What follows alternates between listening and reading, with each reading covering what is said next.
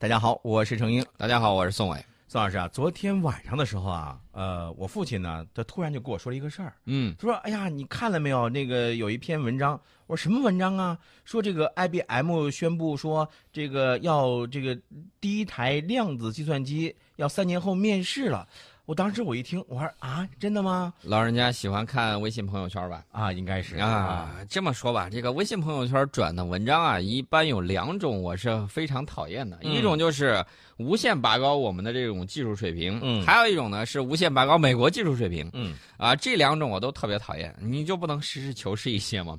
我们来看一下这个 IBM 所谓的第一台量子计算机是否三年之后能够面世？我们看这个是什么情况啊？这个文章呢，其实出现是在九月十一号，当然了，是一个微信公众号的这个文章，标题呢叫做“忘掉刘强东”。美国突然宣布大消息，一场风暴要来了。我提醒大家啊，这个微信公众号只要什么突然宣布大消息这种，你一般情况下就知道它啊，这种文章你可以不去看了，基本上属于这种炒作类的。他这个顶上说，刚刚 IBM 宣布，研究了数十年的量子技术终于要成功落地了。第一台量子计算机将于三年后面世，终于要成功落地，时间还要再过三年。你这个 终于要成功落地啊，落地离这个三年这个差距好像有点大吧？而且他说进入实用环节。那么有的这个读者就留言说，我们也有首台量子计算机，为什么这么久了还没有样机出现？不会被美国抢先吗？啊，这个有听众呢，这有读者他还是。关心我们国家科技的这种发展的，实际上，这种说法就是所谓的 IBM 量子计算机三年之后面世，断章取义啊！所谓巨大跨越，不过是巨大的夸张。我们可以明确的告诉大家是这个情况。那么，它这个公司是一个什么公司呢？这个初创公司叫 Rigetti，它呢悬赏一百万美元，要证明量子计算的这种优越性。呃，然后这个 Rigetti 这个人呢叫 Chad Rigetti，他这个公司老总曾经是 IBM 的这个员工。然后他说：“这个我们搞的这个混合量子计算平台叫量子云服务啊，平台开放这个接口，程序员提交算法给量子计算机进行测试，谁的算法在量子计算机上运行快过精胆计算机，就能够获得一百万美元。那么目前按照他的说法呢，量子计算机最多只有十几个量子比特，不算强大，只是给程序员一个平台去实验。他们也会和一些专门研发这个量子计算软件的公司在平台上进行合作。这个类似于什么呢？”风投量子计算机公司放在云端的平台，让大家用这个平台确定性的展示量子计算比经典计算要强啊，是这么一个情况。那么中科院的物理所研究员丁红呢，就告诉记者说，实际上啊，包括中科院物理所、包括 IBM 还有微软，都曾经推出过类似的平台啊，就是这种同类的平台。呃，这个要去证明啊，量子计算更强是比较难的。因为现在没有一个近期可实现的量子计算方案能够展示它的这种优越性，而且这家公司平台量子比特数量还有这个测控精度并不是很理想，啊，所以说呢，它这个混合平台可能有独特之处，但是不管结论如何，这个 Rigetti 瞄准的是一个好问题啊，即使没有展出量子优越性，至少大家能够清晰估算出来，要展示量子优势还缺少哪些条件。三年面试的这个说法啊，是来自于这个 IBM 一。研究院的这个是首席运营官，呃，他跟刚才我们说的那个 Rigetti 两个人在会上表示，距离量子计算机运行表现胜过计算机的经典时刻只有三年，不是说要面试，只是说我测试说量子计算机运行的时候表现能够比经典计算机强，还有三年时间，并不说这个计算机要面试了。然后我们就看到这些微信公众号呢断章取义，迅速在我们这儿啊，就是让大家关心的是时候就。哎，这个到底是真的还是假的？呃，人家说的东西，他完全是扭曲了本意。三年之说是商业宣传啊，这个并不严谨。大家一定要知道啊，这个商业宣传的时候一定要会怎么着呢？说好听点叫能够很好的宣传自己；说难听一点，你要会吹啊，要会画大饼，是这么一个情况。呃，这个一位量子计算机领域资深的科学家呢，就告诉这个记者说，希望媒体不要以讹传讹。他说，前两年谷歌也曾经提出过，二零一七年底完成量子霸权，即证明量子计算机优于经典计算机，实际上并没有实现。那么，量子计算机呢，和这个经典计算机不一样，在于它使用量子比特，量子比特，比如说这个一对纠缠的这种光子，借用薛定谔的比喻，就是一个量子比特不是零。啊，也不是一，测量之后才知道这个到底是零还是一啊，这个嗯死活。这个比这个有意义的是什么呢？是测量到零和一的概率。那么我们看啊，我们给大家说一个真正能够，啊，这个计算出量子霸权标准的是什么？嗯是我们的中国天河二号。这是国防科技大学吴俊吴俊杰团队与上海交通大学金贤敏合作，在国际上最先开启了称霸标准的这种研究，就是量子霸权。那么最近呢，国家科学评论在线发表了他们的研究成果，报道了波色采样案例的称霸标准。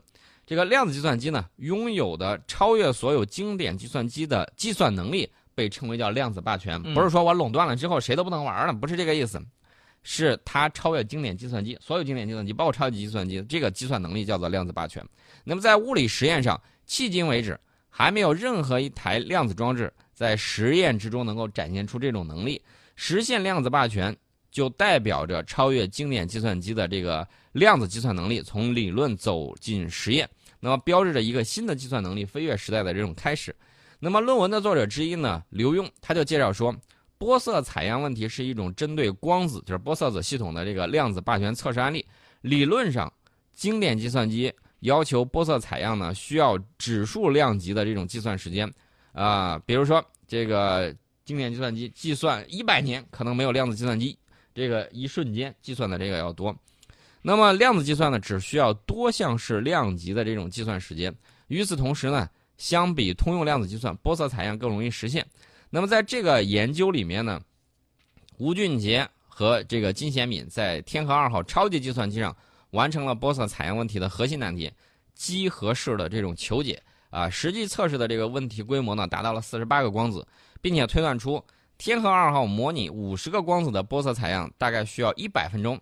也就是说，一旦实际的量子物理装置实现了每组样本一百分钟以内五十光子的波色采样，就在求解这个问题上超过了天河二号，实现了量子霸权啊！说了起来很绕口，但是大家要明白，实现量子霸权离实际的这种量子计算机还有很大的距离啊，没有暂时没有任何实际的用途。多项称霸标准的这种研究成果也表明，当年实现量子霸权绝非易事，不是像那个微信公众号上炒作的一样，说哎呀，这个三年之后就实际，没有那回事儿。嗯啊，这个量子计算机的这种研发，还需要这个各国科学家呃进行这种艰苦的这种研究，才能够发现。我们把这个谣给大家辟完了之后，大家就明白了，有以后发现有这种啊、谣言，或者说这种断章取义的也好，或者说以讹传讹的，或者是过度夸张的，大家都可以给我们留言，我们给大家共同探讨一下。嗯，对，啊，我们这回呢，给大家今天其实要主要要聊的是什么呢？NASA，啊，马上就到这个十一国庆节了啊。这个十月一号呢，也是 NASA 创立六十周年的这种纪念日。我们来给大家说一下这个 NASA 六十年来从这个登陆月球到航天飞机，从火星到太阳系以外的这种遥远的这种目的地，NASA 确确实实实现了一系列非常非凡的这种太空探索成就。但是，它也面临着这个身份危机。部分原因呢是源自于 SpaceX 公司的埃隆·马斯克以及那亚马逊的这个杰夫·贝索斯，他们走在新一波太空商业浪潮的这种前沿啊，而且也步入了长期以来一直是美国和海外政府机构的这种专属领域。NASA 成立六十周年呢，我们给大家回顾过去啊，展望一下这个未来。大家可能会说，为什么要展望 NASA 呢？原因非常简单啊，目前来看，它还是世界上最强的航天机构之一。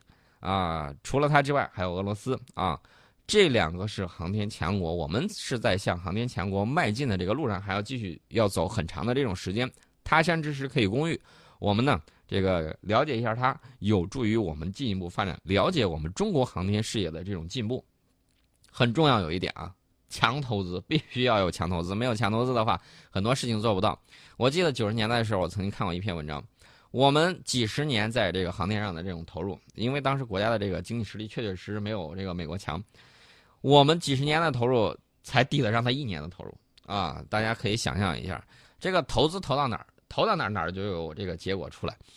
那么我们看啊，那个 NASA 啊，第一批的成就，一九五八年的时候，呃，一九五八年十月十一号，NASA 发射了第一艘太空飞船“先驱者一号”。五个月之后，“先驱者四号”完成了首次月球飞跃。并且在一九六零年四月，通过气象卫星呢，在太空中拍摄到了地球的首个电影的这个影像，啊，真正重大的时刻是 NASA 通过水星计划，呃，将人类送入太空。不过，苏联先领先于美国完成了这一壮举。然后，美国一看，啊，苏联先把这个人造卫星，先把这个太空人送到了这个太空之中，第一个。然后，美国上上下下就有危机感，然后举全国之力啊，呃，发动国家动员这种机制，然后呢，去完成它后续的这种探月工程，呃，这个阿波罗计划，这是他采取的一系列的这种举措。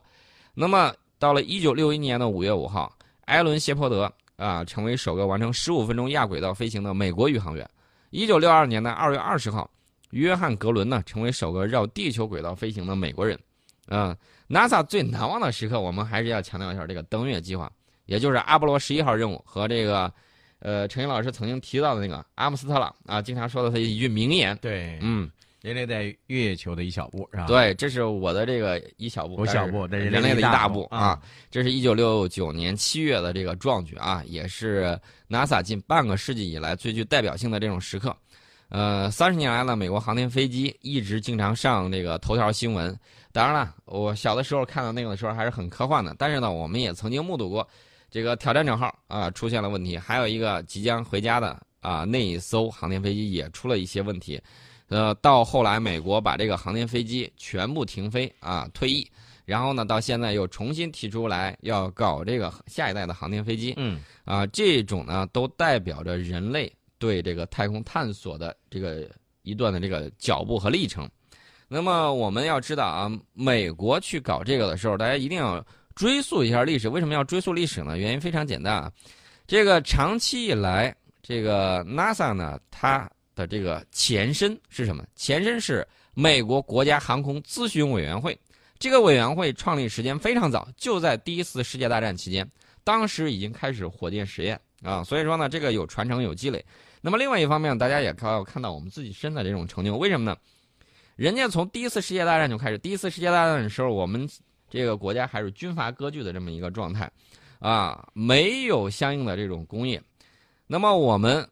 到新中国成立，然后呢，迎头赶上这么多年啊，然后使我们的这种载人航天也好，使我们的这种天宫系列的这种空间站也好，啊，逐渐在这个世人面前呢，越来越多的呈现出我们中国人探索太空的这种梦想和精神的时候，呃，大家也应该为我们这个成就和速度感到这个骄傲和自豪，同时呢，也缅怀一下这个钱学森，啊，这个呢是我们。呃，看到这个 NASA 啊，在庆祝自己六十周年的这个时候呢，他对自己的这种回顾。那么最近一段时间，NASA 最近在忙什么？大家也非常好奇。朱诺号是在探测木星，好奇号呢仍然在火星上继续巡游。刚发射的这个帕克探测器呢，正在向太阳航行。呃，还有一个这个航天器正在接近小行星啊贝努。除了它之外，新型的超音速飞机也正在研发之中。九月十五号的时候呢，这个 NASA 要发射一颗观测地球海冰和冰盖的新卫星。所以说呢，我们看到 NASA 也在呃进行一系列的这种探险和研究任务啊，同时呢也在研发下一代的火箭，并且规划未来的其他的这种重大计划。呃，这是 NASA 啊自己做了一整套的这个东西。那么我们看到啊，这个 NASA 其实在特朗普总统上台之前。啊，致力于实现二十一世纪三十年代中期把宇航员送往火星的这种目标。那么，特朗普政府呢发布了三项太空政策指令，列出了美国联邦政府的太空相关部门呃这种优先事项。这些指令里头，第一条明确指出，NASA 仍以火星之旅为主要目标，但也计划实施重返月球任务。啊，这一点呢跟我们这个不太一样。为什么呢？因为月球离我们是比较近的，你把月球基地搞好。那么你就有了深空探测的一个中转站啊，加油站，或者说在月球之上还有很多未解之谜，我们还可以充分利用我们这颗卫星，然后呢实现更多的这种发展。呃，火星呢探索是必须的，但是火星呢离着地球毕竟比较遥远，呃，哪个可能更先成功？我个人认为。在这个月球探索之上，可能对地球的这种发展呢更加有利。所以说呢，这个美国现在也有计划要实施重返月球的这种任务。那么最近几个月来呢，我们看到美国副总统兼国家航天委员会会长麦克彭斯呢，以及 NASA 的这个局长吉姆布莱恩斯汀重申了首先在月球轨道建造太空站的计划。那么他们是打算把这个太空站直接建在月球轨道上，呃，这个计划呢还打算让人类在月球上获得全新的永久驻扎地。大家可以看啊，他们这个计划跟我们这个计划是比较像的啊，等于说他现在明白过来劲儿了，然后掉头把这个主要的精力放在月球上面。除了这个之外，他们还打算在这个就是月球建设永久基地之后，它将致继续致力于火星的这种探测任务。呃，NASA 是否会让这个 SpaceX 这样的私营公司率先把宇航员再次登陆月球，以及把宇航员送到火星上去呢？我觉得这个事儿，我看好 NASA，不太看好 SpaceX 公司。原因一如既往，他画的饼太大了。大家还记得前两年这个埃隆·马斯克怎么说的吗？他说的是：“我打算把一百人，嗯，发射到火星上去。一百个人呢，单程票啊，美国自己 NASA 举全国之力，一次也不够发射两三个宇航员，你怎么就能够把一百个人给我发射过去？哎。”大家发现没有，这个东西提出去之后，现在黑不提白不提，不吭气儿，嗯啊，拉升一下股价之后就完事儿了啊，就不再说这回事儿了。所以呢，大家就要觉得这个探科学探索呀，嗯，一定要以科学精神，不光是商业上你宣传也好啊，但是不要这个炒作的过度，嗯啊，炒了一个热点之后，呃，你要记住，这个互联网是有记忆的，最起码我就能够记住你当年曾经画的那个大饼，一百个人啊，怎么回来呀？我就不说别的。这一百个人所需要的什么呢？所需要的这些生命补给，你怎么做到？一目前世界上还没有那么大的火箭能够把一百个人所需要的这个装备整体包括一百个人发射到火星，然后再平安带回来。目前我还没有见过这样的这种火箭，它是如何做到的？我不了解。啊，这个饼反正是画出去了。所以说呢，我个人觉得这个 NASA 可能会更靠谱一些，而且美国军方呢，一般情况下不愿意使用 SpaceX 公司的这种火箭，原因也就是，它那个火箭还没有卫星贵，它那一颗卫星几十亿美金，如果发射失误，呃，赔都赔不起啊，这是这么一个情况。而且这个，呃，就是埃隆·马斯克最近也有一系列的这种，呃，怎么说呢，陷入舆论的这种漩涡，比如说前一段，其实呢，给全世界带来一个非常不好的头给青少年。他干什么呢？在那儿直播吸大麻啊！这个在我们这儿是违法的。大家听好了，任何毒品都是违法的啊！美国有些州对这个东西呃取消了，但是我告诉你，这依然是毒品，在我们这儿依然是毒品，而且它的这种上瘾性是非常强的，千万不要学这种坏榜样啊！大家一定要注意。我们说完这个呢，我们再说一下这个 NASA，呃，未来六十年 NASA 有什么样的这种计划，打算去探索哪儿？那么，它在未来十年规划上，说句实在话，有一些困难啊。但是很明显，NASA 的意愿是在几十年之内要把人类送往火星，并且继续深入探测这个太阳系。NASA 正在计划探索的是木卫二，而且获得了很多的这种支持，还有一系列新一代的这种望远镜正在建造当中。呃，那至于他如何庆祝自己的生日，那你可以庆祝一下我们的这个国庆节嘛？啊，十月一号的时候，啊。这个到明年夏天，明年夏天，NASA 会迎来阿波罗十一号登月五十周年的这种庆祝活动啊。这个呢，大家也可以到时候去留意一下。那我给大家说一个 NASA 最新研究了一个东西啊，它最新研究了一个呃折叠防热盾啊。这个折叠防热盾呢，看起来有点像什么呢？有点像一个伞盖。这干嘛使的？问题是折叠防热盾防防什么呢？防热。其啊，明白，就是这个宇航呃，这这个应该是空间飞行器使用的这个是吧？因为这个在进入大气层的时候啊，这个有一个主要的障碍，就是即便是最稀薄的这个空气，以超音速飞行的时候，就是这个你这个火箭呢，或者说航天器啊，以这个超音速飞行的时候，也会产生超过三千摄氏度的温度，啊，这个温度可是钢水温度的这个两倍啊。通常的处理方法呢，是用一种特殊的酚醛塑料制成圆形盾牌。然后呢，它这个会像一页一页的这个书一样燃烧，那么它燃烧就会在你这个里面没有热起来之前把那个热量带走。那么这个系统呢，已经应用六十多年了。但是这种塑料盾牌呢，相对来说比较重啊，就像美国队长那个盾牌一样啊，不光重，它还硬，造价还比较贵。嗯。那么随着尺寸的增大，要做到这一点愈发困难。原因非常的简单，就是你想去火星，你带的东西更多，燃料更多。那么想要这个防热，不好意思，那你这个东西就必须得大哈。现在要做呢，就会产生尺寸增大之后有一系列的这种难度、技术难度出现。而且它会产生巨大的重力，并且需要这个超音速这个降落伞来减慢飞船的这种速度，使它能够在着陆的最后阶段打开常规的这种降落伞。那么 NASA 呢，现在搞了一种就是我刚才说的像那个蘑菇、像雨伞那种装置，它这个屏障呢叫做自适应部署进入和定位系统，这也是 NASA 通过探空火箭向亚轨道发射的三项技术演示之一。呃，这个东西呢。是通过一种 3D 编织的碳纤维制成的厚垫子取代刚性塑料来解决这个问题。这种厚垫子呢有展开的骨架和支支杆支撑，啊，不同于容易烧蚀的那个塑料盾牌。这种碳纤维呢能够在穿过绝缘织物之前，通过重新辐射热量来保持有效载荷的冷却效果。那么这套材料最大的优点就是重量更轻，而且可以折叠，啊，这也就意味着它可以制造出比现在更大但是重量更轻的行星探测器。另外呢，它还意味着火箭不需要制造的更大，呃，另外大家也要注意一点，就是这种载入技术啊，火箭呢跟导弹呢可是通用的，大家一定要理解这一点。所以呢，你看刚才宋老师说到了这个 NASA 的这个可折叠防热盾，我觉得也许以后的这个再看科幻片啊，比如这个什么美国队长啊什么之类的，这个 呃，可能就使用这个盾又不一样了，是吧？又会有变化了吧？啊，他那个盾是铝合金的，铝合金的。好。呃，十点三十分，我们进一下半点报时广告。